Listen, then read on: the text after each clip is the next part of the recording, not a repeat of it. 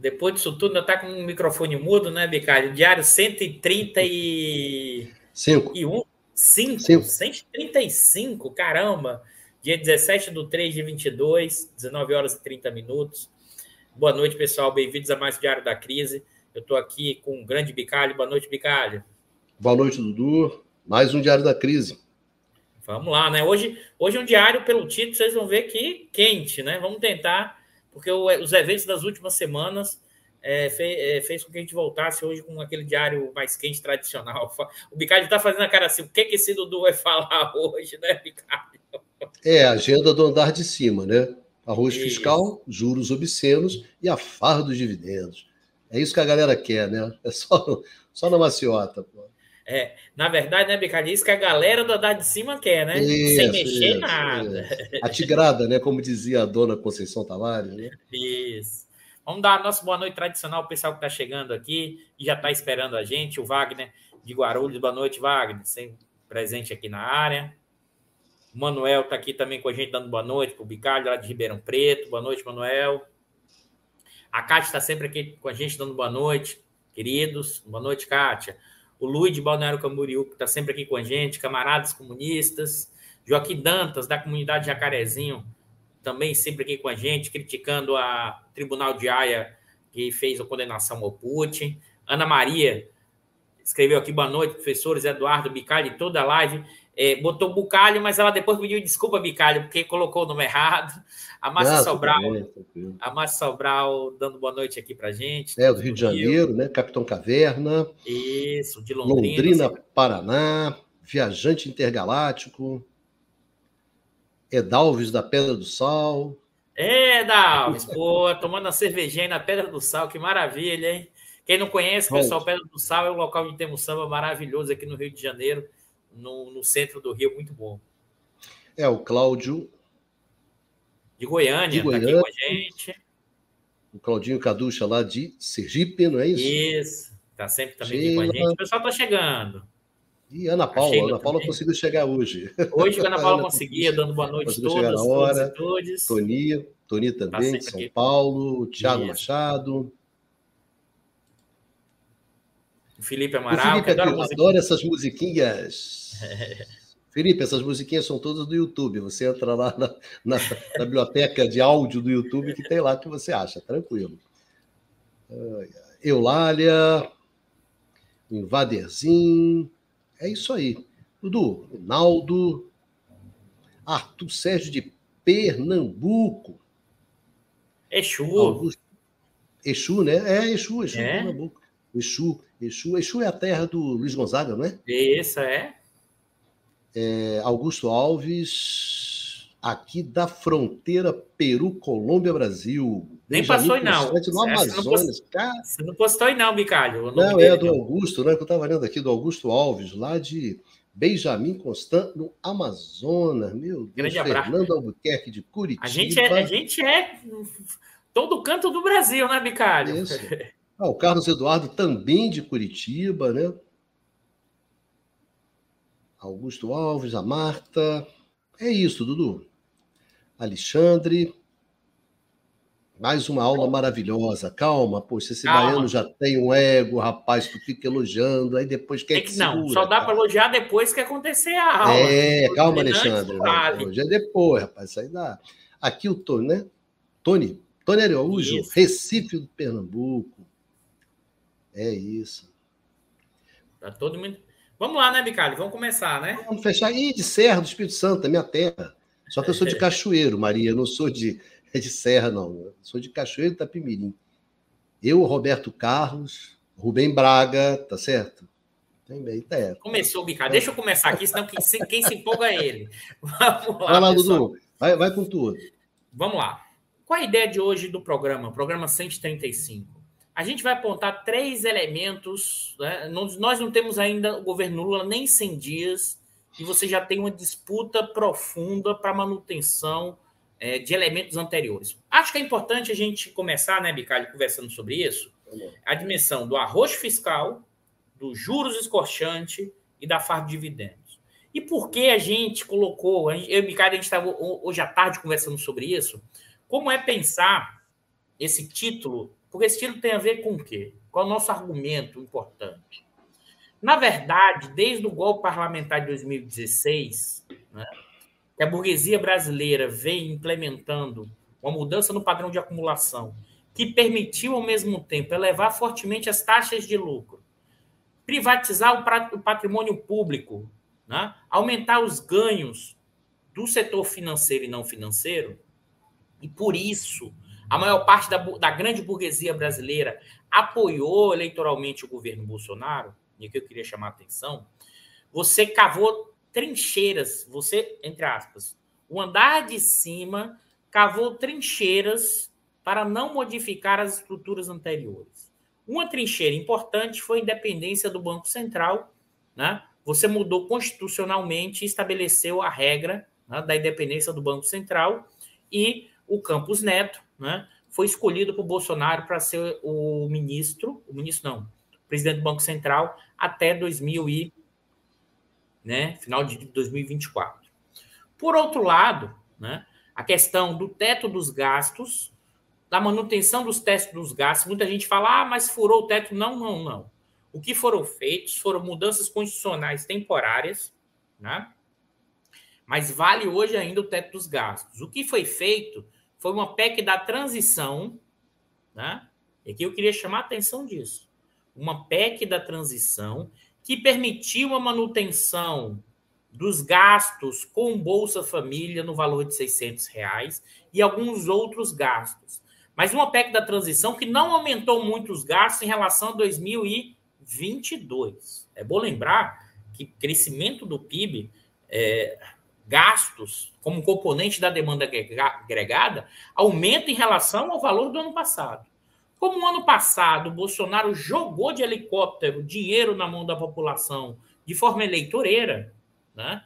então esse volume da PEC, da PEC da transição não necessariamente aumentou os gastos do governo como componente da demanda agregada. Então você tem o quê?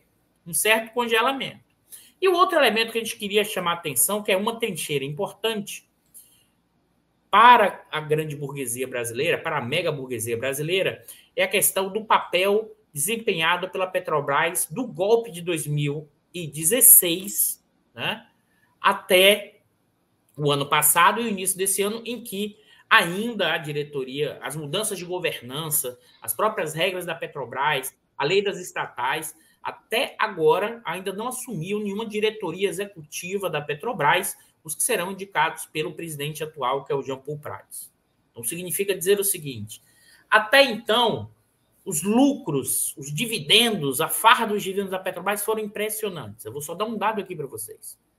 Quem tinha ação da Petrobras em 31 de dezembro de 2022, né, os dividendos que ele recebeu nos últimos 12 meses, a rentabilidade só com dividendos fora a variação do preço das ações, porque a pessoa permaneceu, o aplicador financeiro, foi de 60%. Então você tem né, a manutenção da lucratividade, altas taxas de lucro, é uma, o que a gente tem falado aqui permanentemente. Essa burguesia implementou um butim, um saque, e a, com a lucratividade enorme. Né? E ela não irá ceder minimamente, porque ela nunca teve taxas de lucros tão grandes. Acho que esse é o ponto e esse é o mote do programa de hoje. Né? Acho que esse é o elemento fundamental para ser o mote do programa de hoje. Por quê? E aqui eu quero chamar a atenção de alguns pontos importantes. É... Aparece aí, Bicalho. Queria falar, mas vamos, enquanto o Bicalho não aparece, acho que é o ponto importante aqui que eu queria chamar a atenção para vocês. Tá?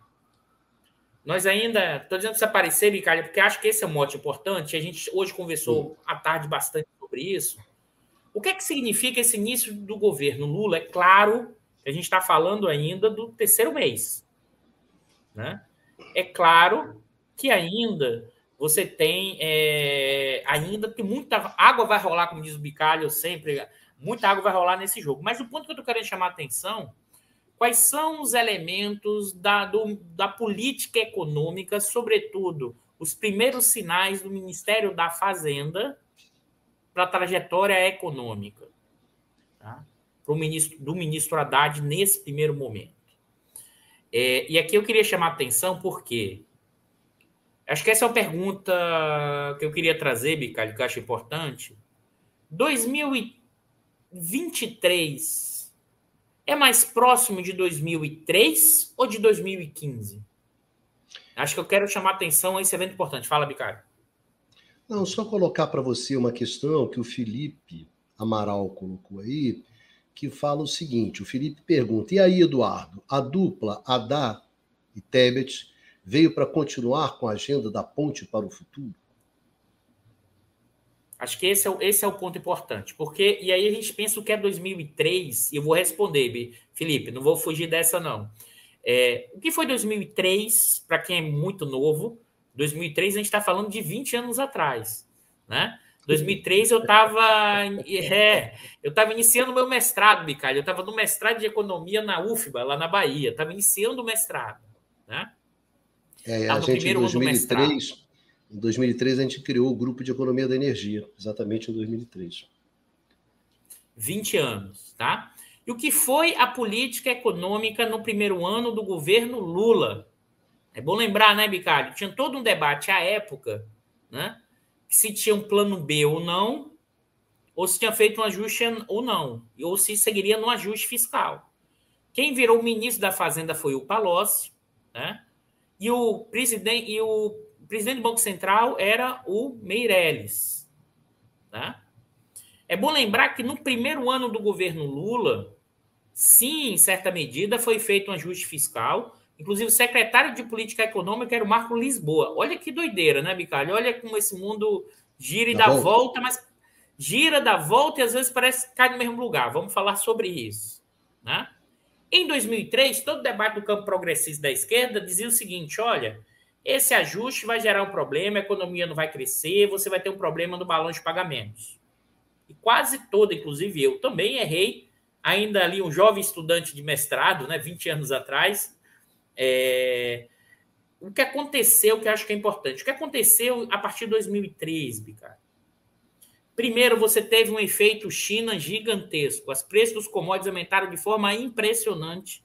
E isso, em certa medida, beneficiou o governo Lula, mas também ali começou uma política de incentivo ao investimento de conteúdo nacional no campo do setor energético, sobretudo com a Petrobras. Tá? Além disso, a, a partir de 2004, 2005, com o mensalão, né? claramente o governo, o mensalão, junto, para quem não lembra, para quem não sabe, com o escândalo do caseiro no, do Palocci, né? o Palocci foi demitido né? E entrou o Guido Mantega na Fazenda.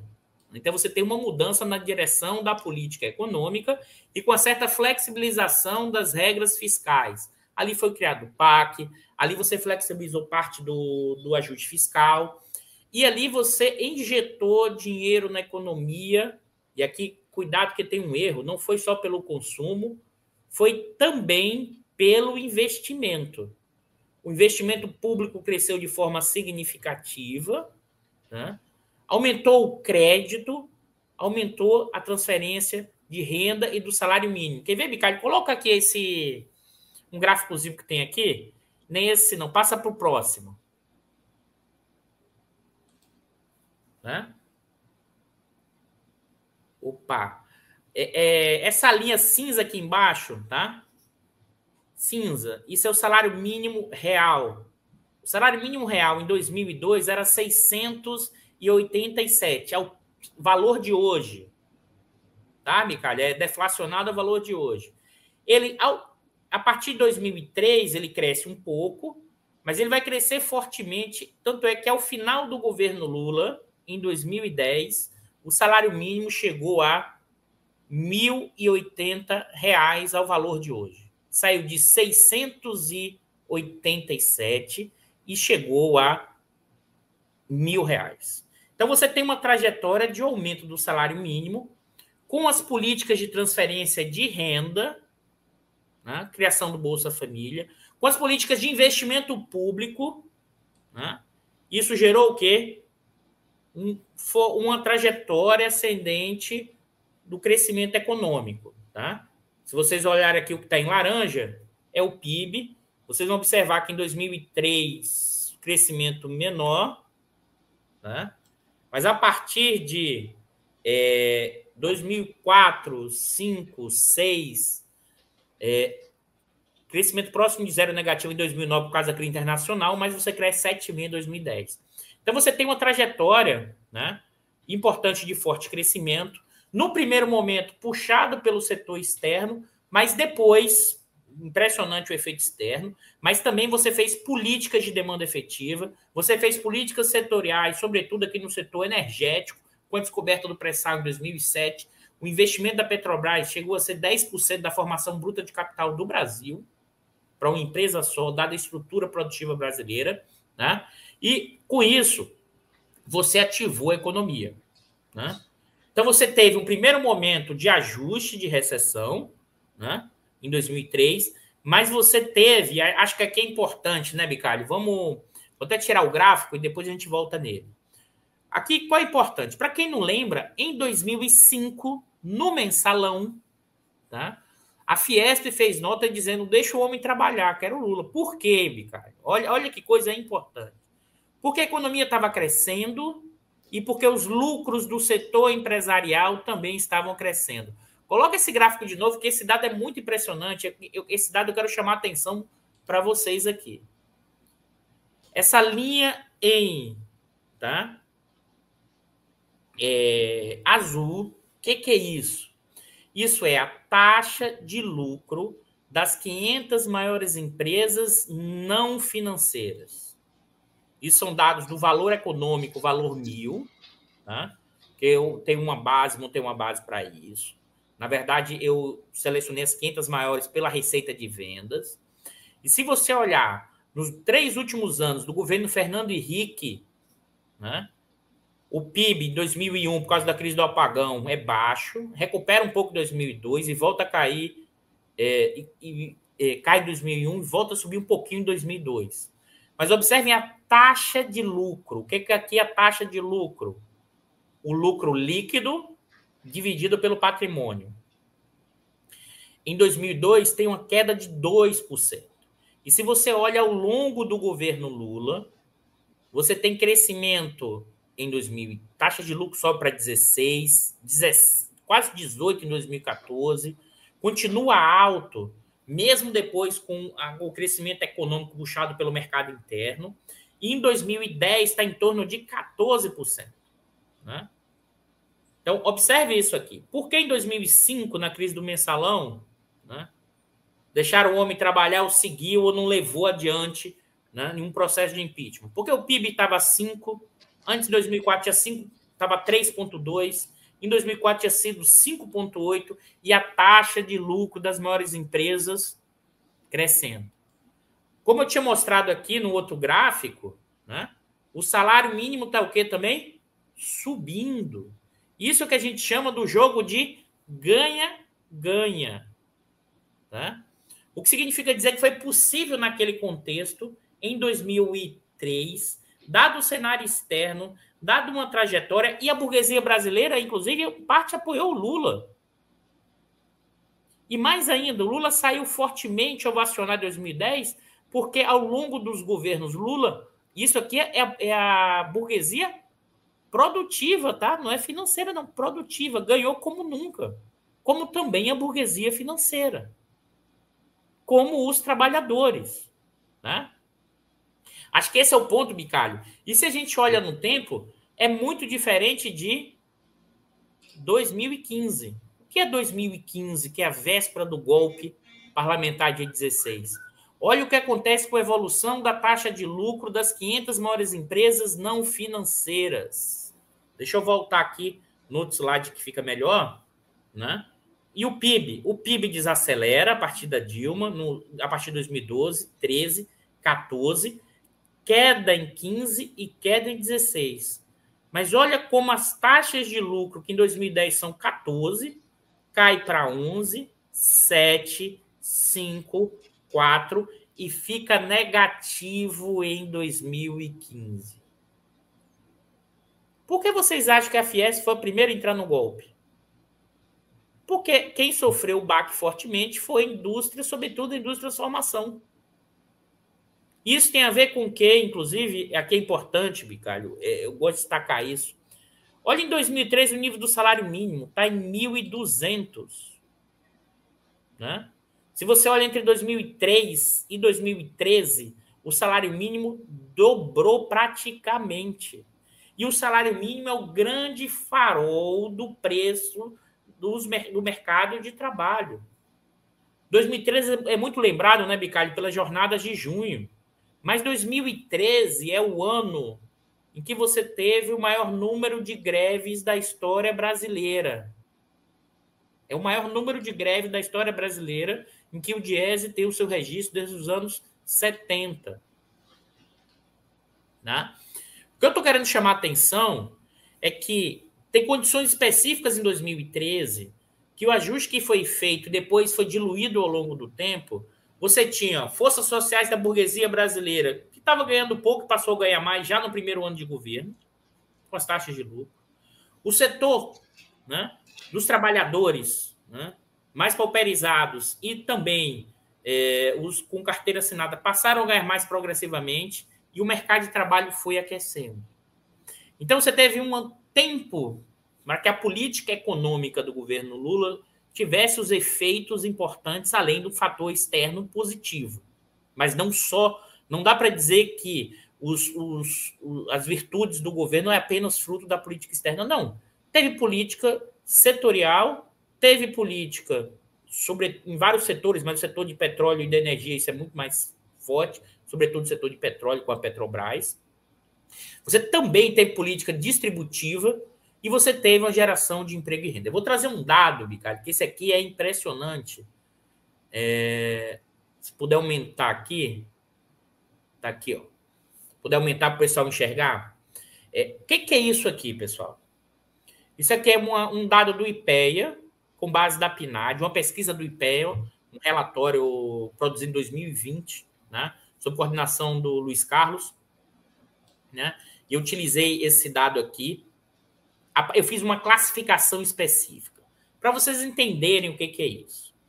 Né? Em 2003, né, do total né, dos brasileiros com mais de 10 anos de idade procurando emprego, você tinha 86 milhões de pessoas. Tá? Com essa classificação que foi feita aqui das chamadas camadas sociais médias, isso tem a ver com o tipo de ocupação, né? Esse, esse, esse dado, essa pesquisa do IPEA fez classes a partir da ocupação. O que, que eu fiz? Eu fiz classes maiores a partir de uma pegada marxista. Então, camadas sociais médias, 24 milhões de pessoas. Dominados, que composto por quem? Proletário, subproletário e exército de reserva. Quem é que chamando de proletários? Trabalhadores típicos. Que são subproletários? Contra a própria agrícola, contra a própria pecária, empregados domésticos, trabalhadores elementares. Quem é o exército de reserva? trabalhador de subsistência e trabalhador excedente. Observe, Bicalho, porque isso aqui para mim é um dado muito importante para entender o tamanho da mudança social entre 2003 e 2013, com o crescimento econômico, com a distribuição de renda e geração de emprego durante os governos da, do Lula e parte da Dilma. Tá? Se a gente vai para 2013, 10 anos depois, esse total de pessoas é de 102 milhões de pessoas. Né? 343 mil. Observe, observem bem. A diferença entre 2013 e 2003 do total, né? daqui na segunda coluna de trás para frente, 16 milhões 315. Né? Não sei se vocês estão vendo aqui, acho que não. Opa. Deixa eu voltar. 16 milhões é a, a segunda coluna da direita para a esquerda. Né? O que significa dizer o seguinte: e o Exército Industrial de Reserva, nessa comparação, caiu 1,9 milhão de pessoas. O que, que, é isso, então? Significa dizer que 16 milhões de pessoas que entraram no mercado de trabalho todas elas for, foram empregadas e ainda você reduziu em 2 milhões de pessoas o exército de reserva. O que significa dizer que foram criados em torno de 18 milhões de ocupações. Mas é mais ainda. Essas ocupações foram criadas em qual tipo de emprego? Sobretudo, né, foram criadas no trabalho típico, que é o proletariado, 9,9 milhões de pessoas, e as camadas sociais médias aumentaram em 7 milhões de pessoas. Né? O que significa dizer o seguinte: né? você tinha pessoas desempregadas, trabalhos precários, subaltariado, e que com a dinâmica econômica e social que aconteceu entre 2003 e 2013, essas pessoas ascenderam a condição de proletariado e empregado, e uma parte para as camadas sociais médias. Por que eu estou chamando a atenção disso? Porque aqui tem uma mobilidade social. Tá? E o que aconteceu entre 2003 e 2015? Né? Muita gente fica se perguntando por que a população não apoiou, não foi contra o golpe parlamentar em 2016. Porque entre 2013 e 2015 se deteriorou, deteriorou muito rápido os avanços sociais que foram construídos em 2003 e 2013. Se você observar, o Exército Industrial de Reserva, né, ou seja, os desempregados e a subsistência, aumentou em 3 milhões de pessoas, Bicalho, em dois anos. E ainda 2 milhões de pessoas entraram no mercado de trabalho. Ou seja, Dudu, quem você você está falando da última coluna, não é isso? Agora é a última coluna. Os dados é estão aqui na última coluna, que isso. são as variações entre 2013 e 2015, não é isso? Isso, 2013 e 2015. Ou seja, 2 milhões de pessoas entraram no mercado de trabalho, nenhuma delas se empregaram praticamente. Por quê? Porque 3 milhões de pessoas passaram a ser desempregadas. Olha o que aconteceu com o proletariado. Diminuiu quase 2 milhões de pessoas. As camadas sociais médias praticamente não ficaram paradas. O que aconteceu? Você deteriorou muito rápido. E essa deterioração muito rápida é explicada por alguns elementos. Um, a Lava Jato. Dois, a redução dos preços internacionais do petróleo, da energia e de commodities. E um que é fundamental, o Levi como ministro da Economia no primeiro ano do governo Dilma, né? que, que implementou um ajuste fiscal, dizendo que a economia ia crescer porque ia aumentar a, a questão fiscal sendo resolvida, e, e uma, uma, um horizonte de planejamento né? ia permitir que os investimentos voltassem. Aquilo que muitos diziam à época, a história da fada da confiança. Né? É, isso gerou uma deterioração muito rápida. Então, a política econômica do Levi, junto com o Lava Jato e junto né, com a deterioração externa dos preços das commodities, afetando sobretudo o preço do petróleo, né, gerou uma hecatombe. Né, uma queda no PIB e uma rápida deterioração dos ganhos obtidos entre 2003 e 2015. Aí você vai dizer, Eduardo, por que você está trazendo essa discussão para entender hoje? Porque essa discussão é fundamental para entender hoje. Tá? E mais, Bicalho. Mas observe. Olha o que vai acontecer. Deixa eu voltar aqui. Em 15, com os ganhos das empresas não financeiras. Cai 5,1%. Quem continua ganhando, isso é sempre é impressionante, né? Essa linha aqui em amarelo, em 2005, é a taxa de lucro né, dos maiores bancos brasileiros. A taxa de lucro dos maiores bancos brasileiros, no auge da, da queda do PIB em 2015, foi de 19%. É impressionante, né, Bicalho? Vai e volta, os caras ganham sempre. Aqui tem a ver com o quê? Sim, sim. Os grandes bancos brasileiros, tá?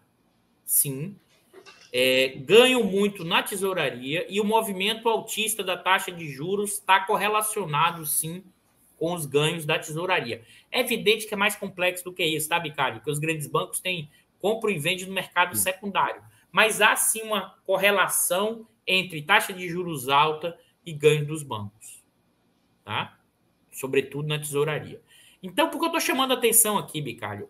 Tanto é se você olha a evolução da taxa de lucro dos grandes bancos, eles ficam em patamares elevados, está sempre acima de 10%, chegou no, na crise em 2020, né? a crise da Covid, cair para 7,9, né?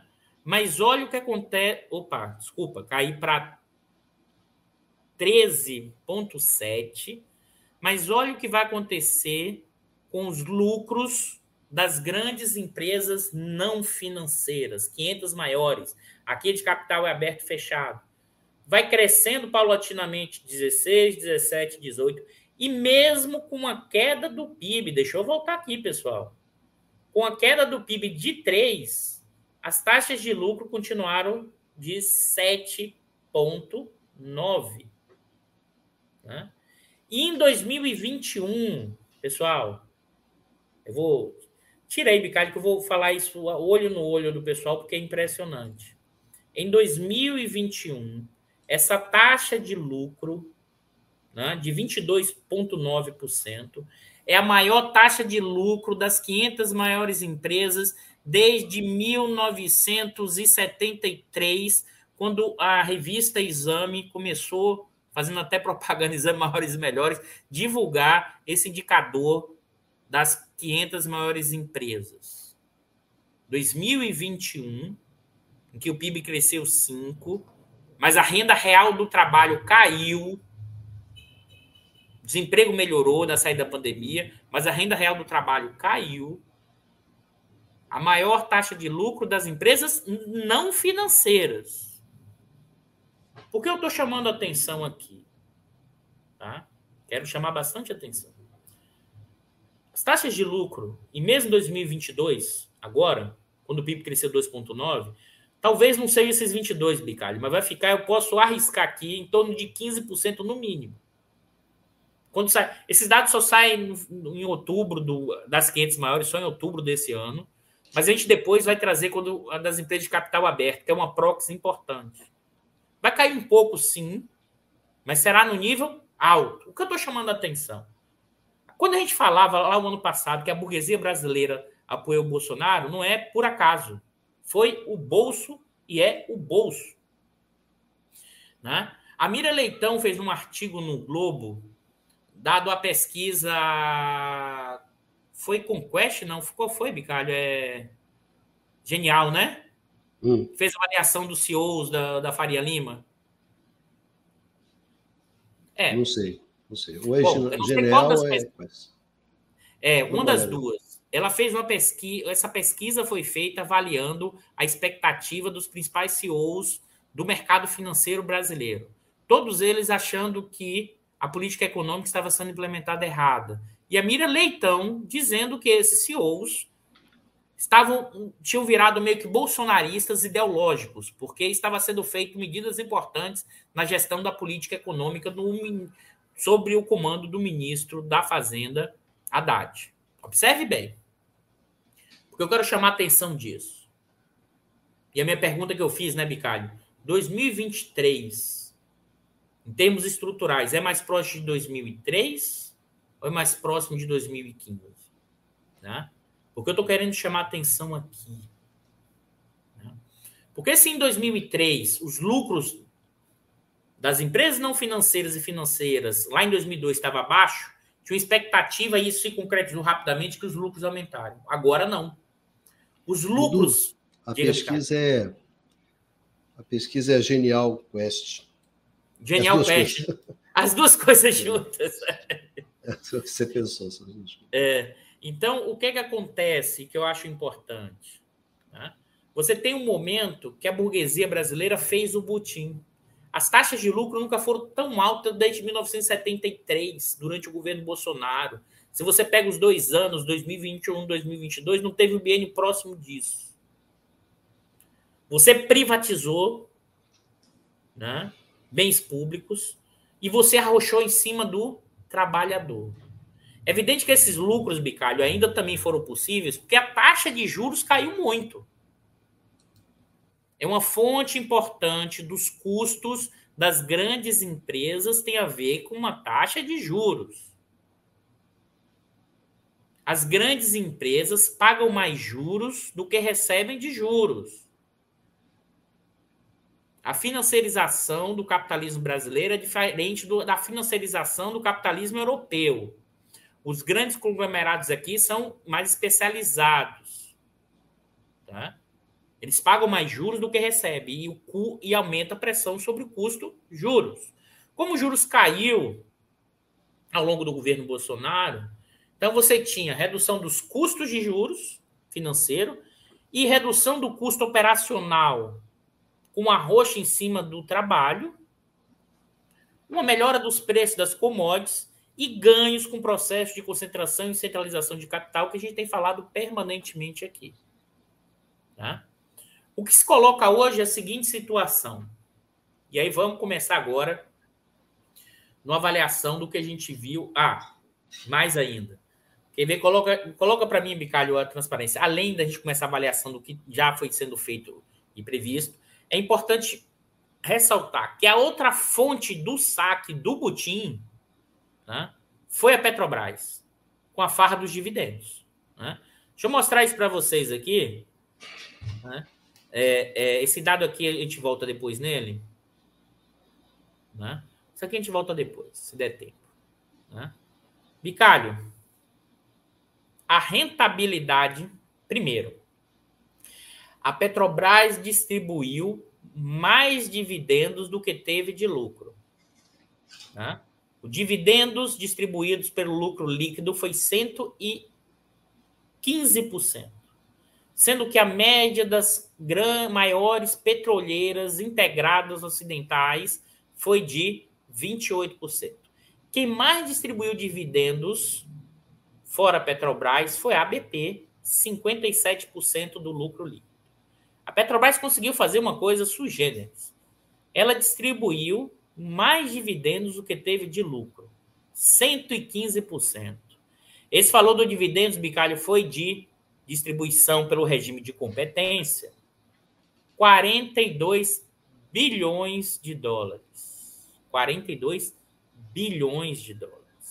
E a rentabilidade sobre o investimento né, foi de 60,4%, enquanto a média das outras petroleiras foi de 3,8%. Eu vou trazer um dado aqui. Pode, pode, pode baixar esse, Bicalho. Eu vou. Eu tinha esquecido, mas eu vou botar agora, só para vocês terem uma ideia. Tá? Viu, Bicalho? Eu tinha esquecido, mas vou compartilhar com vocês aqui. Quem que, quem que puxou a bolsa de valores? Esse dado aqui, eu vou mostrar esse gráfico, deixa eu compartilhar.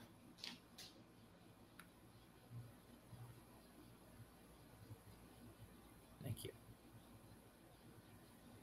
Um minuto, deixa eu ver aqui.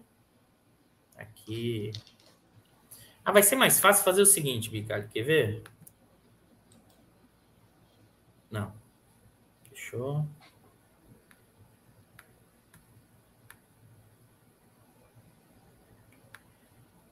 Só um minuto, pessoal. Deixa eu compartilhar.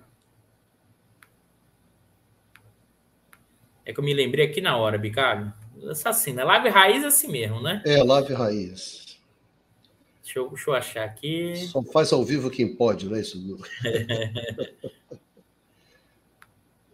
ah. Tá dando para ver aí, Bicalho? Vou botar aqui, calma aí. Vamos lá.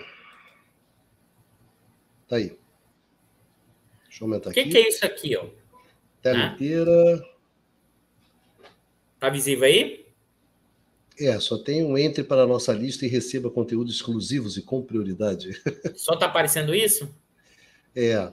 Não, não, não, dá para ver, dá para ver. Tá pequenininho, mas dá para ver. Pelo menos o movimento das linhas, aumentar né? Aqui, peraí. Se puder dar uma aumentadinha, não, porque aí tapa o negocinho aqui de baixo. Pô, por que eu não estou conseguindo? Peraí, deixa eu ver se eu. Vê se agora melhorou. Não. Desce, desce um pouquinho só para a gente poder ver o gráfico você vai explicando. Tá, eu vou explicando. Isso. Vai... Ó, o Ibovespa em cinza. O que, que é esse gráfico? Esse gráfico é a rentabilidade ponderada no ano dos dividendos.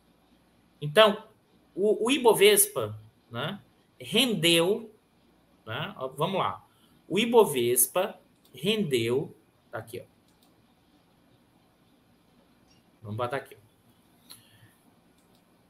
É, análise do. É, é, é, nesse gráfico é possível perceber o avanço né, da rentabilidade, especialmente para o índice Bovespa, chegando a 10,12% em fevereiro de 2023.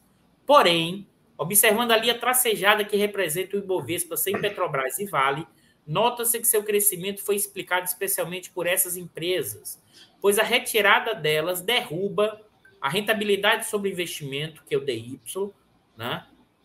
que é o dividend yield, para 3,28, que é essa Vai, linha. Abaixa aí, isso. Abaixa mais um pouquinho, Dudu, só um pouquinho.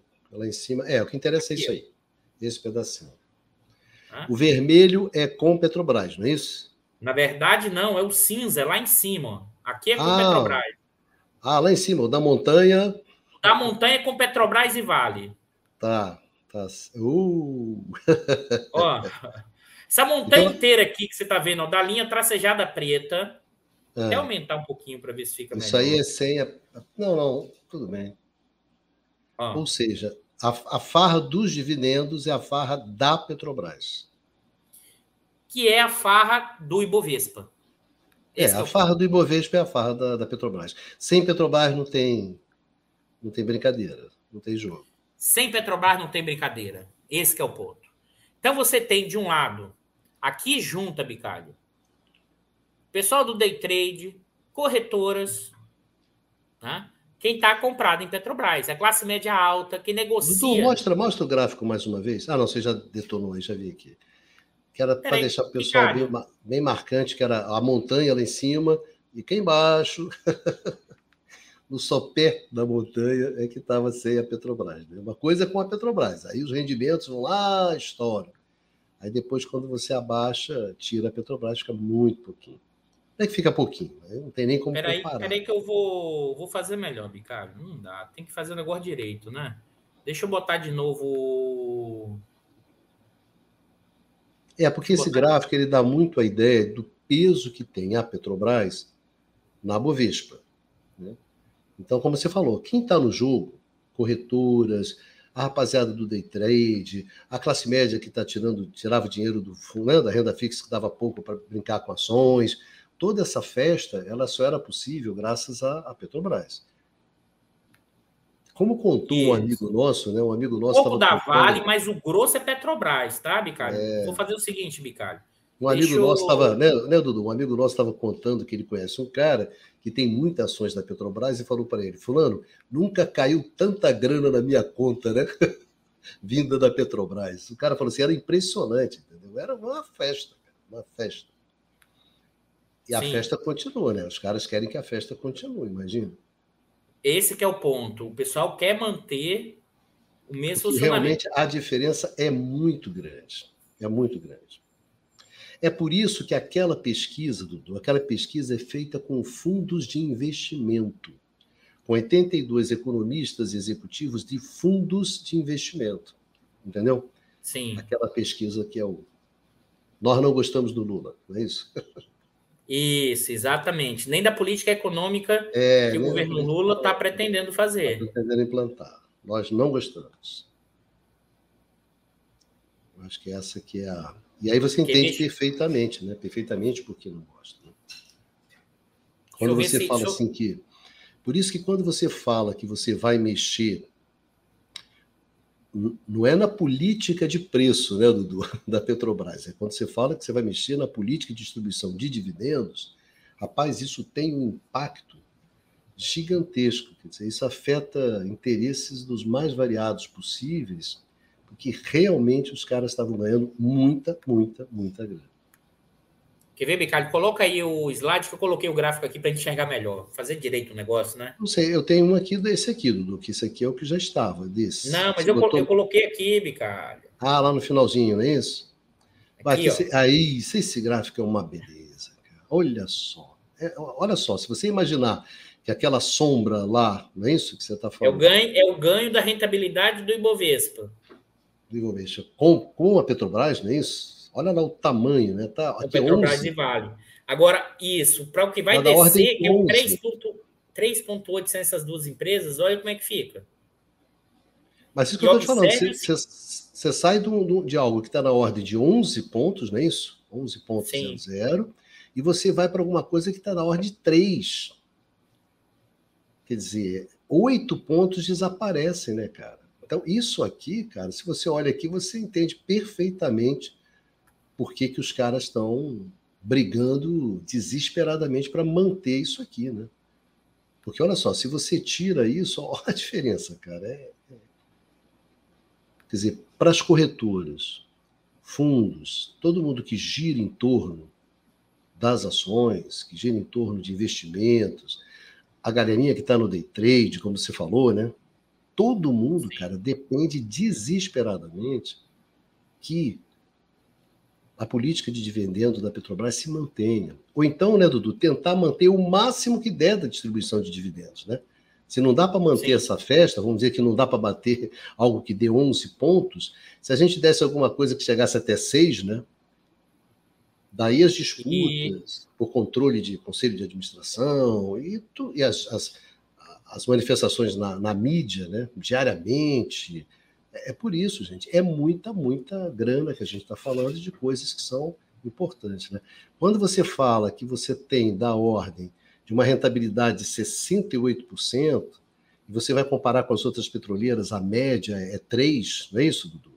E se eu não me engano, Sim. acho que a que tinha mais. É, mais... é 60, é 60 Petrobras e a média das outras petroleiras é 3,8. Aqui tem Não, mais. Do quem tem mais depois é a N, N. E a N, ela dá 6,8, 7, quer dizer, é 10 vezes menos, grosseiramente. Aqui dá mais, dá alguma coisa em torno de 10 vezes menos. Né? Então, cara, meu Deus, foi um paraíso. É por isso que a gente brinca que o Scarpa, né, aquele jogador que se lascou nas nas criptomoedas. A fraude né? das criptomoedas, jogador do é, Palmeiras, hein? Joga... É um tolo, devia ter investido em ações da Petrobras, né, Dudu? Pois é. Que deu quase 5% ao mês. Reclamava, é isso aí. Segue, Dudu, vamos nessa. Segue. Vamos tirar aqui o slide. Ah, vamos lá. Ou seja, né, nós. Fonte fundamental importante, né, Bicalho? Petrobras, ações mercado acionário. A outra fonte importante, né, rentabilidade elevada das empresas até 2021, empresas financeiras e não financeiras. E a partir de 2021/22, né, você começou a crescer fortemente os juros, tá? Não por acaso os bancos passaram a lucrar mais. Quer ver? Coloca aí, Bicalho, último dado recente, já o lucro dos quatro, dos quatro maiores bancos, né? Foi de 93,7 bilhões, Bicalho. O lucro do Bradesco, Banco do Brasil, Itaú e Santander. Tá? Aqui está em valores nominais, mas também o que, é que acontece? Um forte aumento do rendimento da renda fixa, dos fundos de investimento associado à dívida pública, a taxa Selic, tá? Títulos da dívida pública e a taxa Selic. Então, essa burguesia criou trincheiras aonde? No Banco Central, cria trincheiras na política fiscal e cria trincheiras para a mudança da, das políticas da Petrobras. Observe que essas vão ser as três frentes de luta permanente do governo Lula. Tá? Primeiro, porque o Banco Central é independente. Né? Segundo, a da Petrobras, que ainda o, vamos dizer assim, diretoria executiva da Petrobras nem assumiu ainda por causa da mudança de governança, né, Bicário? É, tanto é que houve a, houve a intenção, houve a intenção de, de, manter né, as privatizações, né? Mesmo Sim. com pedido do governo, mesmo com pedido do, do Ministério de Minas e Energia, a, a diretoria da, da, Petrobras atual decidiu manter as privatizações, manter aquelas que já estavam encaminhadas, né? Aquelas que já estavam em andamento. Sim. Isso então, hoje. Né? Isso. Então, o que, é que acontece? Ah, tem uma novidade hoje que saiu aqui, que é o Conselho de. Hoje eu nem sabia. O CNPE revoga a resolução das diretrizes para a venda de refinaria da Petrobras. Isso é novidade, acabou de sair agora, acabei de receber. Né? enviaram é, são as até... disputas, né? São as disputas. São as disputas. Nesse caso aqui, é, as, as, diretrizes das vendas foram paralisadas da outras refinarias que tinham a diretriz ainda de venda no Conselho, no CNPE, né? O outro ponto, Bicalho, é que ainda, e o Jean Paul meio que sinalizou na entrevista dele, que vai ter mudanças da política de preço e que vai ter redução dos dividendos. Então aí é o que, na verdade, tem que. Por enquanto ele está como presidente, mas a presidência só vai estar na sua mão quando ele trocar a diretoria executiva e botar os diretores né, para gerar essas mudanças. Acho que esse é o ponto importante. Agora eu queria chamar a atenção, Bicalho, e aí eu queria entrar na discussão da, do Ministério da Fazenda. Tá? O que está no debate hoje, se você vê os jornais econômicos, Valor Econômico, abrir o Globo, abrir a Folha, a discussão hoje é, foi e é, a reunião do Haddad. Dudu, não, só para uma questão Lula, aqui. Dudu, quê? Dudu só para manter a, a notícia correta, é que a Petrobras manteve a venda dos ativos com contratos já assinados. Isso é a notícia de hoje, 17 de Isso. março. Mas tem são outro... cinco projetos, São cinco projetos que incluem Isso. campos de petróleo e a fábrica de lubrificante do Ceará. Não, isso sim, então, é porque eu estou dando... Nessa sexta-feira, não vi razões para suspender a venda de ativos de contratos já assinados. Isso Essa é a foi de... de hoje. Isso. Mas deixa eu explicar. Isso foi a diretoria executiva da Petrobras Isso. que disse que não ia seguir o CNPE.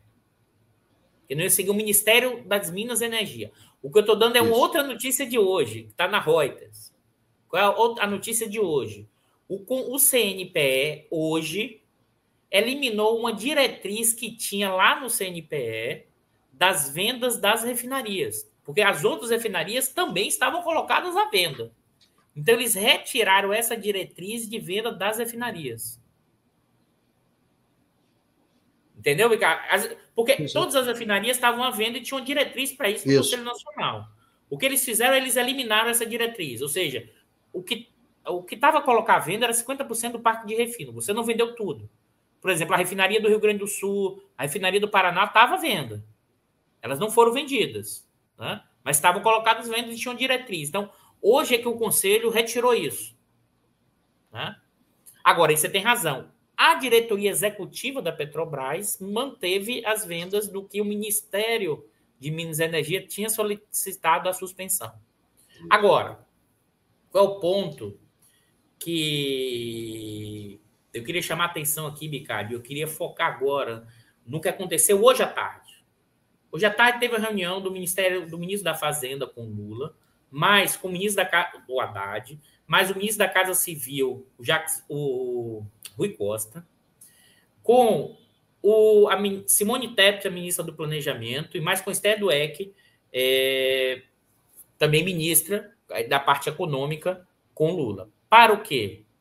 Para o Haddad apresentou a nova regra fiscal e a reforma tributária. Tá?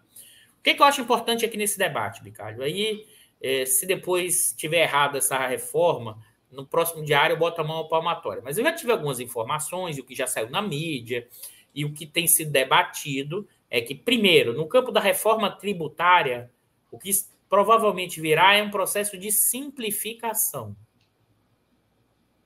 Estabelecimento do IVA, mas não terá nenhum imposto sobre herança ou sobre renda do capital, sobre lucros e dividendos.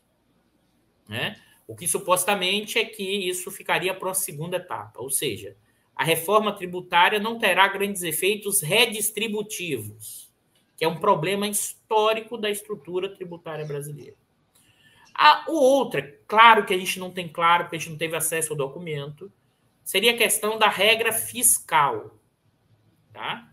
A questão da regra fiscal não está claro e ainda vai ser divulgado, mas tem muita gente preocupada, inclusive é, no Congresso, o quanto essa regra fiscal ainda estaria numa lógica de teto de gastos para determinados setores. E por que eu estou chamando a atenção disso, Ricardo? Porque você tem, nesse momento, a economia brasileira desacelerando. O quarto trimestre, em relação ao terceiro trimestre do PIB, foi menos 0,2. Acabou de ser dado hoje da taxa de desemprego que cresceu um pouco. O mercado né, estima que o PIB esse ano será de 0,8%. Mas essa estimativa foi feita antes dos riscos né, de crédito do mercado de crédito brasileiro, com o aumento da taxa de juros que encareceu o crédito, mais o que? Mais a, a, os problemas das americanas, que também aumentou o risco de crédito. Então você tem um, um crédito às pessoas jurídicas diminuindo, o crédito da pessoa física aumentando, mas sem ter aumento da renda. O pessoal está tomando empréstimo para pagar empréstimo. Isso tem algum limite. Porque está aumentando o endividamento fortemente, você está aumentando na mesma proporção a renda do trabalho. Né? O que significa dizer que a trajetória desse ano né, é de baixo crescimento. E eu costumo dizer o seguinte: não precisa ser grande economista para isso. Basta pensar o seguinte: ó, equação da demanda agregada. O que, que é isso? Y é igual consumo das famílias, C, mais G, gasto do governo, mais I, investimento, e aí tem investimento privado e público, mais X, exportações, menos M, importações. Esses são os componentes da demanda agregada. Então vamos lá. Consumo das famílias. Depende do quê? Da renda das ocupações, do crédito e da taxa de emprego e desemprego. Tá? Então você tem famílias endividadas. A renda real em 2022 cresceu 1,6, cresceu pouco. Né? E você tem o desemprego no primeiro trimestre ali começando a crescer. Não vai ser o consumo das famílias que vai puxar a economia nesse período. E é bom lembrar que a PEC da transição ela não expandiu o gasto do governo. Ela manteve os 600, ela manteve uma dignidade importante para os mais pobres, mas ela não expandiu porque isso foi dado em 2022. E crescimento é diferença de um ano para o outro. Bom, se não vem pelo consumo das famílias, vai vir pelos gastos do governo, depende da regra fiscal. Se essa regra fiscal não abrir espaço e não for aprovado, né, teremos um gasto do governo próximo do ano passado. A regra fiscal também pode impedir o que? O investimento público. E investimento privado vem? É claro que não. Primeiro, o investimento privado não vem na formação bruta de capital, por quê? Porque o consumo das famílias está baixo, então a expectativa de vender no futuro diminui. Mas é mais, Bicário.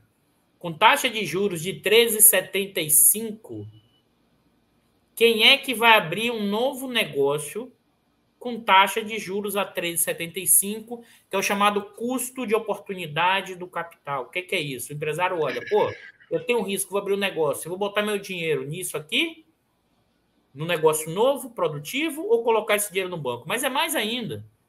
Se eu vou tomar um empréstimo no banco, eu, vamos supor que eu não tenho dinheiro vou abrir um negócio. Se eu tomar um empréstimo no banco a 13,75, o que é que vai me render a mais de 13,75 para cobrir esse negócio? Isso inviabiliza a quantidade enorme de novos projetos. A pequena e média empresa, então, vai para o saco novos projetos. Se alguém tomar empréstimo de 3, olha, 3,75 é o básico. Isso é muito maior se você vai no mercado financeiro, né? para pequeno negócio. Então, como é que você vai viabilizar pequenos e médios negócios? Então, você está no encruzilhado. Porque as exportações menos as importações, elas não conseguem puxar a economia brasileira. Ele já falou isso aqui. A economia brasileira é muito grande, consegue puxar alguns estados. Se nesse momento você não destravar o gasto, o investimento público, não será a fada da confiança, as expectativas que irão gerar crescimento. E isso está acontecendo desde 2016, na verdade, está acontecendo desde a gestão Levi, em 2015. Em 2016, criou o teto dos gastos. Qual era o argumento? Vamos fazer o teto dos gastos, vamos fazer reforma previdenciária, a reforma trabalhista, porque vai gerar crescimento econômico. Bota de novo, Bicalho, deixa eu mostrar o gráfico do PIB aqui do pessoal, desde o golpe parlamentar de 2016, qual foi o tamanho do crescimento do PIB já que você está fazendo as reformas necessárias para o mercado criando um ambiente de negócio que supostamente permitiria né, gerar mais é, crescimento do PIB. PIB 2016, metade Dilma, metade Bolson é, Temer, 3,3. 2017, Temer, 1,3. 2018. Não, menos, Dudu, menos 3,3, né? 2016 é, menos foi 3, menos 3,3 em 2016. 2015 2017. é menos 3,6 e depois 2016 3, menos 3,3. 2017, Temer, 1,3. 2018, Temer, 1,8. Aqui já tinha rolado, né? Reforma previdenciária trabalhista. 2019, né? 2019. Ajuste também primeiro ano do governo Bolsonaro. Segundo ano do governo Bolsonaro. 1,2. 2020, pandemia. Né? Menos, Menos 3,3. 2021, 5, porque tem um efeito estatístico. Todo mundo estava parado. E aqui, e aqui, e é verdade isso aqui. Só o, a queda em 2022 só não foi maior porque porque você fez política de transferência de renda. Bolsonaro queria dar 200, mas depois deu 600. Sem isso, a queda do PIB no Brasil ia ser gigantesca. Acho que é importante isso, Bicário.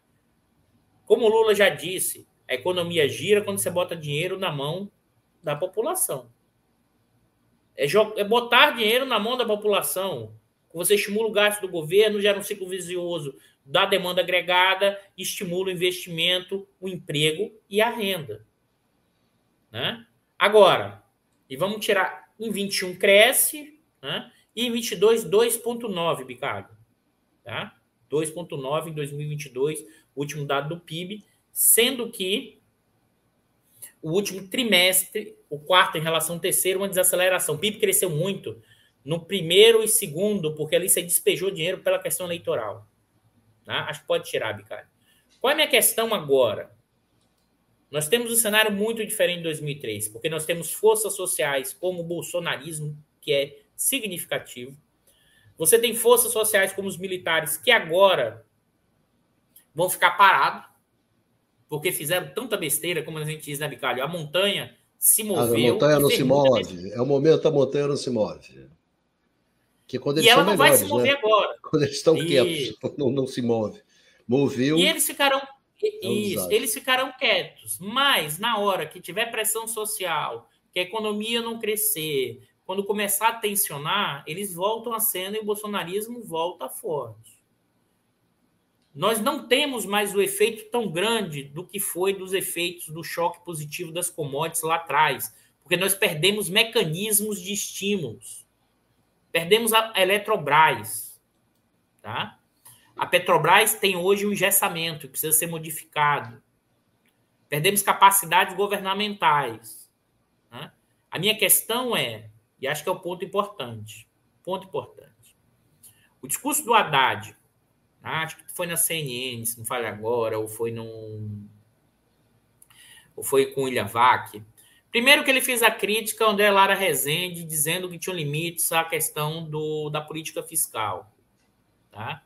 Eu não vou entrar no debate aqui, mas acho não, não tinha sentido entrar nesse debate. Quê? Diga, Bicardo. Debate economista, meu Deus. Ah, esse...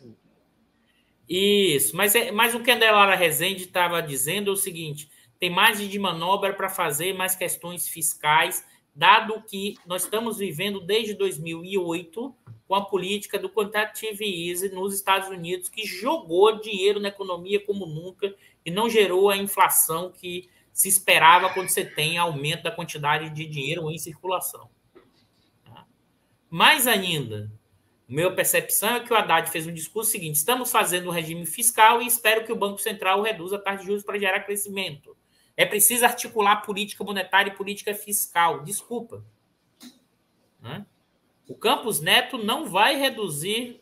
Posso estar enganado, mas acho muito difícil ele reduzir na terça. Já saiu notinha no valor, dizendo que, dado o risco bancário internacional, né, vamos manter a taxa de juros porque aumentou o risco. O que eu estou querendo dizer é o seguinte: tá? a política de conciliação com o mercado de, me parece, que está sendo construída pela Haddad e sua equipe, de uma certa conciliação com o mercado, com as finanças. Um regime fiscal, uma mudança tributária que apenas simplifica sem mexer na questão da renda. Como se isso supostamente permitisse uma atração, uma, vamos dizer assim, uma mudança da política monetária e parte dessa burguesia seguirá junto com o PT nesse projeto, que aí conseguirá construir uma conciliação que permitirá emprego e renda. É bom lembrar que se isso foi possível em 2003, você tinha antes o quê? Taxas de lucro baixa, um efeito externo enorme, né? E a burguesia não tinha, e o Lula não tinha parado na cadeia, e nem tinha tido golpe de 16. A saída de 2015, qual foi? Vamos fazer um ajuste rápido, igual 2013, depois tirar o Levi e voltar a crescer. Deu um golpe de 16. Esse governo começou achando que estava tudo tranquilo, teve o 8 de janeiro. Já começou pegando fogo. Né? Por isso que a Mira Leitão disse assim: pessoal do mercado financeiro, vocês não estão vendo que a Haddad está fazendo a coisa certa? Miriam, e quem estiver nos assistindo e acha que é possível isso, esses caras nunca ganharam tanto dinheiro. Me explica qual é o sentido que eles vão negociar perder dinheiro. Eu não conheço capitalista que negocia perder dinheiro. Ah, mas tem um risco de dar caos. Você acha que essa burguesia brasileira tem medo de caos? De problema social? Ela nem sabe onde é que estamos mais pobres. Naquele dado que eu trouxe, Bicário, proletário e subproletário, sabe quantos por cento são da população? 68% da população. Sabe qual é o salário real médio, a renda média real do proletariado brasileiro? Né? Sabe quanto é, Bicalho? É, quanto foi em 2015? Um pouco mais para frente. O próximo. Deixa eu botar aqui. Deixa eu botar aqui para ti. Opa. Isso, não vai dar para enxergar, não, mas tá aqui, ó. O salário real em 2015, real, mil 568. Né? Se a gente volta, junta, se a gente junta proletariado, dominados, em 2015, 68% da população brasileira. 68%. Sendo que desses 68%, né, o, deixa eu botar aqui a renda real, ao valor de 2020, tá? Desse proletariado, que é a grande maioria, R$ 1.500. E desse subproletariado, né, empregados domésticos, 930 reais, conta próxima precários, R$ 1.300. Né? O que eu estou chamando a atenção é o seguinte, aí pode tirar, Bicardo. É, o que, que eu estou chamando a atenção? 70% da população brasileira está na condição de proletariado ou subproletariado do Exército Social de Reserva. Provavelmente, Bicalho, depois de pé vai atualizar esses dados. Depois da pandemia, isso deve ter aumentado de forma significativa. Deve ter sido. Hoje é ainda maior o trabalho precário, maior do que 2015. Porque você continuou precarizando. Porque o desemprego está baixo, mas você, tenta, você tem 30 milhões de pessoas com risco alimentar. O que significa dizer que você está numa ocupação precarizada enormemente. Aí o Lula diz que vai fazer cinco coisas. Lembra das cinco coisas que a gente falou o tempo inteiro? Uma delas, colocar o rico no imposto de renda. Na reforma tributária do Haddad, parece que isso não vai aparecer. Dois, revogar o teto dos gastos. Estão falando numa regra. E ele não falou, minto, ele não falou revogar o teto dos gastos. Sabe o que o Lula falava?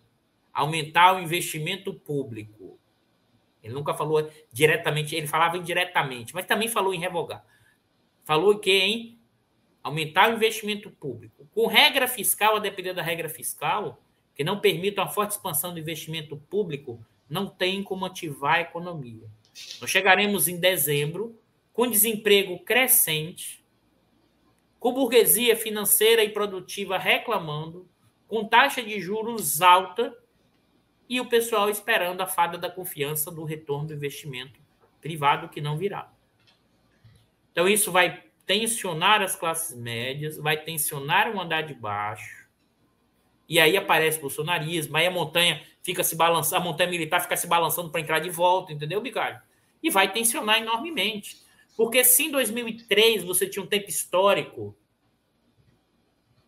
né, para esperar os movimentos ali, porque estava tudo tão ruim antes, porque teve o apagão do, do FHC, teve desemprego, então você esperou um pouquinho, agora esse tempo histórico acelerou. Né? Acelerou. Então você tem de um lado um bunker no Congresso, na Câmara de Deputados com Lira. O Lira, a gente está falando isso, né, Bicalho? O Lira, mais do que o representante do Centrão, hoje o Lira é o representante de boa parte da burguesia brasileira, da mega burguesia brasileira. É, é isso, para quem não entendeu ainda. O Lira não é um centrão apenas. O Lira, em todas as pautas econômicas que garantem ganhos para o mercado financeiro e redução da força, reforma trabalhista, reforma tributária, ele está junto com a mega burguesia financeira e não financeira. É muito mais só apenas do que uma classificação da cena política. Tá? Então você tem a Câmara segurando, presidente do Banco Central autônomo. Tá? Aí eu me pergunto, pô, você ainda vai ter fogo amigo do ministro da Fazenda? Não tem como dar certo. Espero que eu esteja errado na minha avaliação da reforma tributária e da regra fiscal. E se eu tiver, Bicalho, semana que vem aqui eu dou meu mão palmatório e digo assim: errei na minha avaliação. Eu não tenho nenhum problema de fazer isso. Não tenho nenhum problema. Nenhum problema. Sexta-feira, porque provavelmente terça ou quarta você vai estar anunciado.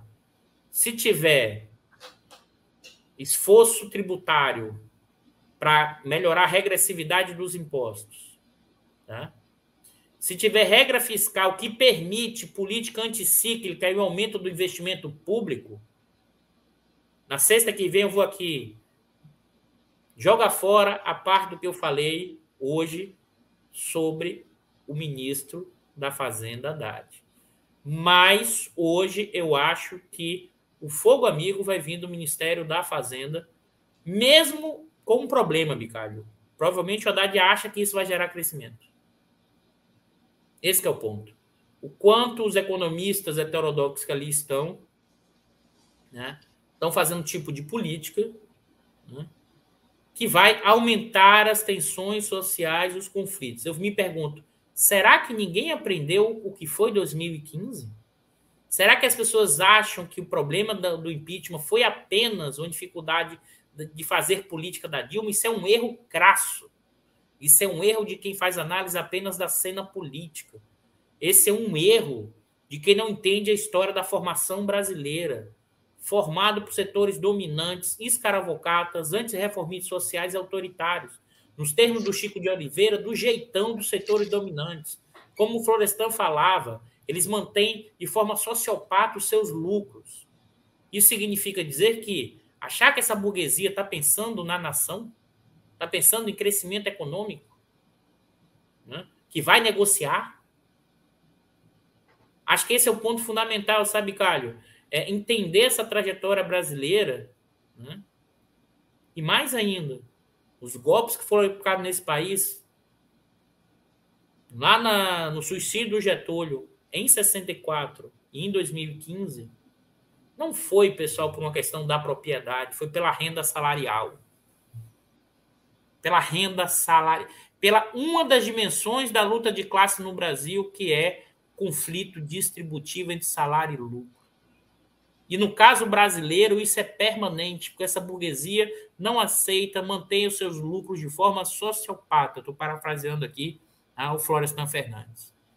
Então é um pouco isso. Essa altura do campeonato, achar que fazer regra fiscal, o presidente, o presidente do Banco Central vai reduzir os juros, que isso vai gerar crescimento econômico, confiança.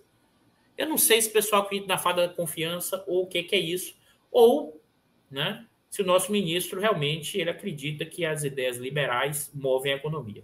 É um pouco isso, Bicardo. É, Dudu, sem dúvida eles não querem abrir mão.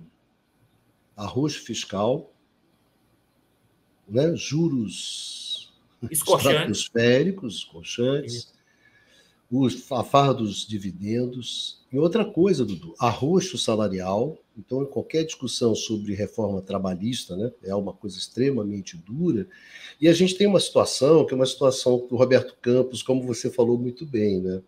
Dado, dado que o Vasco foi eliminado da Copa do Brasil, não dá para baixar a taxa de juros, não é isso? Dado que a Simária brigou com a Simone, rompeu a dupla, isso é muito tenso, não dá para baixar, entendeu? Dada a crise no BBB, não, não adianta, tem sempre um dado, não é isso, Dudu? Dado, não vou abaixar. Não vou baixar por quê? Porque eu não tenho o menor interesse em abaixar. Porque eu não quero abaixar. Sabe aquela história? Você não entendeu isso? eu estou indo embora porque eu não gosto mais de você, não é porque eu não te entendo, que eu não te compreendo. É por isso que eu estou te abandonando, cara. E a mulher vai embora. Pronto, é isso. Entendeu? Não rola nenhum afeto, né, Dudu? Não rola nenhum amor aqui. O cara não. O cara ganha-se muito com essa taxa de, com essa taxa de juros. E para você largar esse osso, né, aqui se trata de largar o osso, né? Largar o osso do dividendo, largar o osso da taxa de juros, largar o osso da precariedade, né? do trabalho que joga o salário lá para cima e os caras aumentam a margem. É como a gente estava discutindo, né, Dudu? Você já pensou como é que vai ser a discussão, a discussão de aumento de salário no meio da, da questão dos juros, né, Dudu? Como é que as empresas vão estar profundamente abertas para isso? Então, é, é uma dificuldade muito clara. E eu acho que a gente falou isso várias vezes aqui no programa, que ia ser um jogo extremamente duro, porque os caras não estavam dispostos a ceder. E não iriam ceder. E as coisas são, né, estão se desenvolvendo exatamente dessa maneira. Então, eles têm um Banco Central, que é um, muito forte na mão, eles têm o Congresso. O Lira hoje se coloca como um cara representante do mercado, né? Então, nesse, nesse sentido, dá muita bala na agulha dos caras. E aí seguimos. Não. A gente não tem a Petrobras, né, Dudu? Concretamente, hoje, nós não temos a Petrobras. A Petrobras não está sob o controle do governo que foi eleito lá no final só, do ano passado. Só, só a partir de abril, Ricardo. Só a partir, só a partir de, abril. de abril. Então não temos a Petrobras. A Eletrobras passaram nos cofres, né, nos cobres não temos o Banco Central, o Congresso é uma luta muito difícil. Enfim, é um momento muito, muito, muito difícil. Acho que uma coisa é você negociar, uma coisa é você fazer as concessões dentro de um jogo que é extremamente duro, desfavorável, mas acho que é fundamental não ter ilusões, né, Dudu? Só isso. Acho que a gente tem que jogar, o jogo é muito duro, a gente sabe disso. Não estamos enfrentando nada que a gente não esperava enfrentar, mas acho que não cabe ilusões. É importante jogar o jogo como ele é jogado. Ter a clareza do que, que a gente está cedendo, o que, que a gente não está cedendo. E tem coisas que não necessariamente a gente precisa ceder, né, Dudu? Porque a gente não vai ganhar nada. Não vai ganhar nada, também não precisa ceder. Então, eu acho que o jogo continua muito, muito, muito, muito duro. E dentro dessa dureza toda, sem dúvida, os milicos são a, a menor das preocupações. Sinceramente, o bolsonarismo é menor das preocupações. Hoje o embate Isso. é com o mercado financeiro, gente. O claro que eles podem. É claro que eles podem voltar a ficar fortes se não for um governo de geração de emprego, renda e distribuição de renda. Exatamente. E além do mais, os caras construíram uma massa fascista que eles jogam em cima da gente. É a cachorrada que eles jogam em cima da gente. Né? Eles ameaçam a gente, eles construíram essa, essa, esse recurso. Eles têm isso hoje. Né?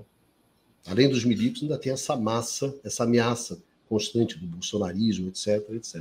Então, eu diria que a situação é muito difícil, mas acho que a gente tem que ter bastante tranquilidade, bastante é, é, é, frieza né, de jogar esse jogo, que é um jogo muito duro, mas eu só acho que a gente não deve ter ilusões, deve jogar o jogo dentro daquilo que o jogo é jogado. Ponto.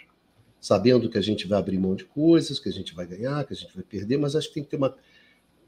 A gente não pode iludir as pessoas, entendeu? Acho que isso que é fundamental. A gente não pode ficar iludindo. Ah, vamos fazer isso porque aí o cara do Banco Central. Não, não vai. Não vai. Eles não gostam da gente. Eles não gostam da gente. Eles não gostam desse setor. Mas é mais do que gostar, Bicalho. Eles não é querem grana, fazer aliança. É grana, exatamente. É, é, não é gostar. Não, não é questão de gostar ser um pessoal mais bonito ou feio. Mas, ser... não, você é isso, me é desculpe aqui brincando, mas é a questão básica da vida, né? Eu não gosto de você porque eu gosto de outro. isso eu não gosto de você porque eu gosto da grana. É, é exatamente isso. Eu gosto da grana, por isso que eu não gosto de você. Poderia até gostar, mas a grana é muito alta e eu estou interessado na grana, ponto. Que é muita grana, né, Dudu? A gente não está falando de pouca grana, a gente está falando de muita grana. A gente está falando grana, de, só da Petrobras, uma distribuição de dividendos de 42 bilhões de dólares em um ano. Em um ano. A gente está falando de taxas de lucro de 22% em 2021 das 500 maiores empresas. Uma massa de lucro gigantesca de lucro líquido. A gente está falando só do lucro de quatro bancos de 93 bilhões de reais. Esse pessoal ganhou como nunca. E essa burguesia brasileira, pessoal, 2021 é a maior taxa de lucro das 500 empresas desde 1973. Tá? Tá? Vocês entenderam por que a burguesia apoiou o Bolsonaro? E as pessoas têm dificuldade porque a Rede Globo não apoia o Bolsonaro. E eles derivam que a Rede Globo é representação da burguesia brasileira pessoal. Não caio nessa, nessa coisa sem noção. O bloco no poder mudou. A, as estruturas da sociedade brasileira mudaram. A Rede Globo não representa os interesses da grande parte da burguesia brasileira. Ela é uma um, um segmento da burguesia brasileira. Sabe? Tem, um, tem uma dimensão, o pessoal vai fazendo análise desconectada, chutando sem olhar os dados, entendeu, Ricardo? E aí vai dizer que, não, esse para o governo, pro, esse pessoal, o governo Lula agradar esse pessoal, significa fazer um governo como o Guedes fez sem o Guedes. Sem o esse é o ponto. E sem o Bolsonaro. E sem o Bolsonaro. Eles querem. Eu tenho dúvida do seio Bolsonaro, né? Porque a gente sempre tende, a gente estava conversando e... sobre isso, né? A gente tende sempre a falar, não, tem uma parcela da burguesia que fecha com o Bolsonaro. É, cuidado com o tamanho dessa parcela. É, toma cuidado com isso. A minha aposta é que ela é maioria, porque ela nunca ganhou é... tanto dinheiro, Ricardo. O trabalhador é... nunca foi tão arrochado. Capitalista gosta de trabalhador arrochado e ganha dinheiro. Tem coisa melhor na vida para o capitalista. Isso é o capital, pô. É, essa história de que é uma parcela mínima, ínfima. Olha, cuidado com isso. Pode se decepcionar. Pode ser que tem gente que goste, né? mais gente que gosta, etc. Então, eu acho que é, você tem razão. Quer dizer, e, e, Dudu, é uma coisa que a gente vem conversando né, no Diário da Crise desde 2015, né? desde 2016. Os caras desenharam um projeto, que era o projeto do desmanche, da ponte do futuro, chame do que você quiser. Que na essência a farinha é pouco, meu pirão primeiro. E eles foram para tudo em cima disso partiram para a ignorância na reforma da Previdência, na reforma trabalhista, no teto de gasto, nas privatizações. Os caras acabou a brincadeira, rapaz. Vieram com tudo, foram para cima, né? Congresso Nacional, etc, etc. Então você virou essa coisa do butim que a gente fala tanto. Sim, você partiu para o butim, para o saque, para o desmanche. Não há nada que indique que eles tenham mudado nessa posição, né, Dudu? Nada, nada. Não vejo nenhum indicador falaram, não, diante da crise, diante disso, diante daquilo outro, patatá, patatá, lá a dona Miriam Leitão, né? Ó, oh, isso aqui pode dar uma M do tamanho do bonde, né? Etc. Ouvia André Lara Rezende, esse pessoal, né? A Miriam Leitão está passando pito no mercado financeiro, Ricardo. É, a Mônica de né, que mudou de saiu lá de outra posição, veio para cá. Eu sei, tem um pessoal que é sensato, que fala, gente, isso aqui vai, em bom português, não, isso aqui vai dar merda, né? Bom, vai pessoal estourar. isso vai dar merda. Aí vai, vamos parar com esse negócio, senão esse negócio vai dar merda. Não, os caras não estão nem aí. Mas aí o pessoal. Mas não tem uma pesquisa, não tem uma entrevista. Não, Dudu, só para terminar, não tem uma pesquisa, não tem uma entrevista, nada que você indique e fala: olha só, esse cara né, está sinalizando. Né? A questão da Fiesp, né, que queriam tirar lá o filho do, Zé de Alencar, não é isso? Você tem a Fiesp, porque o cara fechava com o governo Lula, não indicaram ninguém para o Ministério da Indústria e Comércio, né? Ninguém, ninguém, cara, ninguém, não teve um cara. O Lula teve que colocar lá o Alckmin, não, vai Alckmin, quebra esse meu galho, toca essa bola. Nada, não tem nenhum sinal no horizonte de banqueiro, de industrial, ou da grande mídia, ou de quem quer que seja que assemelhe aqueles sinais que os milicos estão dando que vão dar uma segurada, né, Dudu? Eu acho que isso é engraçado. Os milicos, ah, o cara do Supremo Tribunal Militar, o comandante, não, não, não vamos, comer, vamos maneirar, não sei o quê. Isso, os milicos, porque o ré, nada, nada, industrial, é, banqueiro, mercado financeiro, mídia, não tem sinal nenhum de refresco. Acho Eu acho que esse é o, é jogo que a gente está jogando. É isso que a gente A questão toda, né, Bicalho? E aí, novamente, eu repeti, espero até, eu espero até sexta-feira dar aqui minha mão palmatória e pedir desculpa ao vivo. Mas eu acho que está vindo fogo amigo aí. Que é, da regra fiscal e da reforma tributária, e qual é o fogo amigo? Ah, não, não vamos mexer muito na estrutura distributiva, vamos simplificar, vamos, na verdade, fazer um ambiente de negócio e aumentar a credibilidade que o investimento privado volta e que o crescimento volta. Essa é a fada da confiança que eu já ouvi falar dela desde 2015, está por aí rondando e o crescimento não apareceu. Agora, apareceu o crescimento dos lucros da burguesia brasileira como nunca no assalto, no saque no butim. É, não, é muita coisa que o de férias está falando aqui, que na verdade quem liderava o Butim é o Guedes. Eu concordo. Ninguém acha que o Bolsonaro liderava alguma coisa nesse campo, né? Ou a questão do Eudalves aqui, a calmaria antes da tempestade, né? Eu nem sei se é a tempestade, né, Dudu, antes da tempestade, não é isso? A gente vive, gente, porque a gente falar aqui que a gente vive na calmaria, Dalves, né? Até falaram para mudar o nome do diário, é, né, Dalves já tomou uma cervejinha, tá mais, né, tá mais feliz com o mundo. Porque calmaria. O, o, pessoal falou: ah, já que agora mudou o governo, você vai mudar o nome em vez de diário da crise. Pessoal, quem disse que a crise acabou? Não acabou, ainda não. O de férias até que coloca um bom comentário, mas eu acho que preciso, né? Que os milicos, como sempre, ao perceberem que a coisa tá feia, tiraram deles da reta. Nada de novo. É, é isso. isso eles sabem fazer bem, né? Soltar fora quando a coisa engrossa, etc, etc. Mas eu acho que fundamental é isso. Olha, gente, o jogo continua duro, não tem nada ganho. Também acho que não tem nada perdido, né, Dudu? Nós estamos tentando Sim. jogar o jogo. Estamos tentando jogar o, o jogo, né? O Lula tenta, o PT tenta, etc, etc. Acho que o, acho que até o, o Haddad tenta. Está se fazendo tenta. uma aposta. Está se tá fazendo uma aposta. Vamos ver o que, que vai dar essa aposta. Em função da evolução dos acontecimentos, a gente vai seguir por um caminho ou por outro caminho. Né? Mas vai ser um caminho tentativa e erro, apostas. Cara, é aquilo que a gente. Desde o ano passado a gente falava: esse governo será. O jogo vai ser jogado a cada é. semana, a cada, cada mês. Semana. Isso, a cada mês, a cada dia. Esse é o jogo. Esse, isso será uma boa parte do governo. Esse é o ponto.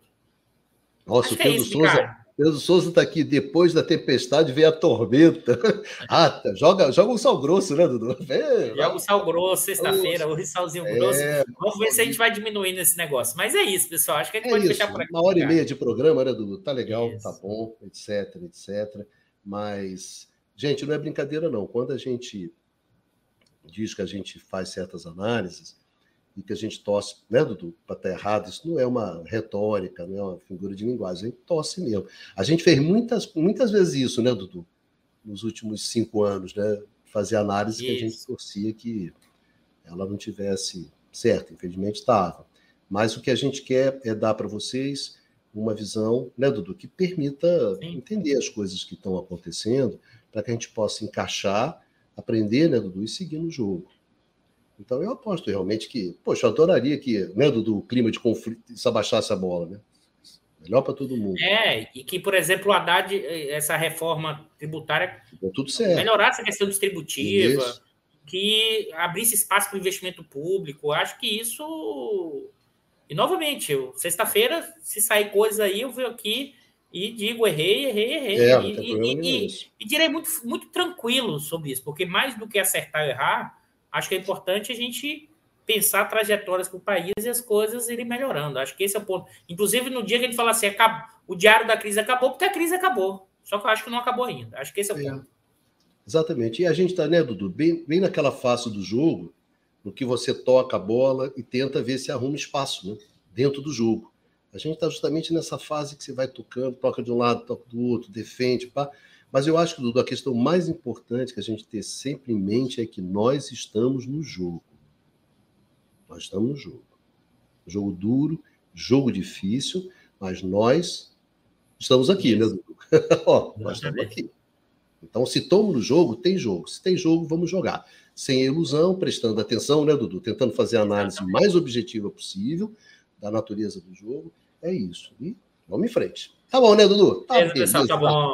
Outra coisa, Dudu, só que é nosso momento Amanhã, dos comerciais. Não, os momentos dos comerciais nossos, né? Isso. A gente, eu queria chamar a atenção aqui para algumas coisas que estão no canal.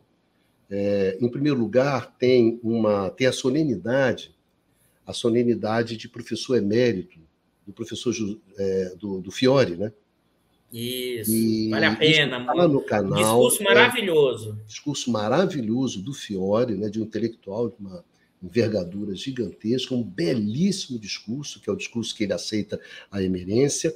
Isso está lá no, no, canal. Assistam, pessoal, assistam. assistam vale a pena, porque é um emocionante. Eu estava lá ao vivo, é emocionante. É, muito bacana o discurso do Fiore e dá bem uma ideia do que, que é o Brasil, do que foi o Brasil dessa geração do Fiore, né, a luta deles, etc. A luta de um intelectual, né? Então, uma, uma coisa admirável. Não perca, isso está lá no canal do IE. Outra uma, coisa que está um, no. Bicalho, tem um ponto que ele falou que para mim é muito marcante. Ele falou: eu posso me aposentar, mas eu nunca deixarei de estar no embate intelectual até o fim da vida. Eu, eu, eu não vou mentir, não, estava assistindo, eu me emocionei. Foi muito, muito bonito. É isso, vale a, vale a pena, etc. É, é, tem um programa o Conversa sobre o Mundo Contemporâneo foi justamente sobre os impactos econômicos né, desse um ano de guerra, da guerra da Ucrânia. Amanhã, né, Bicalho? É, vai pro ar amanhã. amanhã, de manhã já está no ar, a gente gravou na quarta-feira. Então, um Ficou bom o programa, assistam, pessoal, tá bem é, bom. vale a pena, tá bem legal. E tem um curto-circuito também, acho que tem dois curtos-circuitos que estão no ar, que eu acho que vale a pena dar uma olhada. Um é sobre aquele que relaciona a, o que acontece nas lojas americanas com a Eletrobras, né? Já que o grupo 3G comanda, na verdade, as duas empresas. Então, tem um curto-circuito avaliando essa, os impactos né, de você ter a 3G na Eletrobras, e tem um sobre risco hidrológico, que é o X do problema do setor elétrico brasileiro. A grande questão do setor elétrico brasileiro é justamente o risco hidrológico, o risco de chover ou não chover, isso está no curto-circuito. E outros programas, né, Dudu, que tem lá no canal, que a gente sempre chama. Tem uma discussão do grupo de conjuntura, né, sobre juros, né, se é hora de abaixar os juros ou não, etc, etc. Então tem bastante coisa lá no canal do Instituto de Economia do UFRJ. Eu sugiro que vocês deem uma olhada lá que, que tá, tá bem legal. Tá bom, Dudu? Um é abraço, isso. né, Dudu? Bom final de um semana, abraço, pessoal. Um bom final de semana para todos e a gente se vê na próxima sexta-feira. Beijão. Valeu, Dudu. Vamos lá.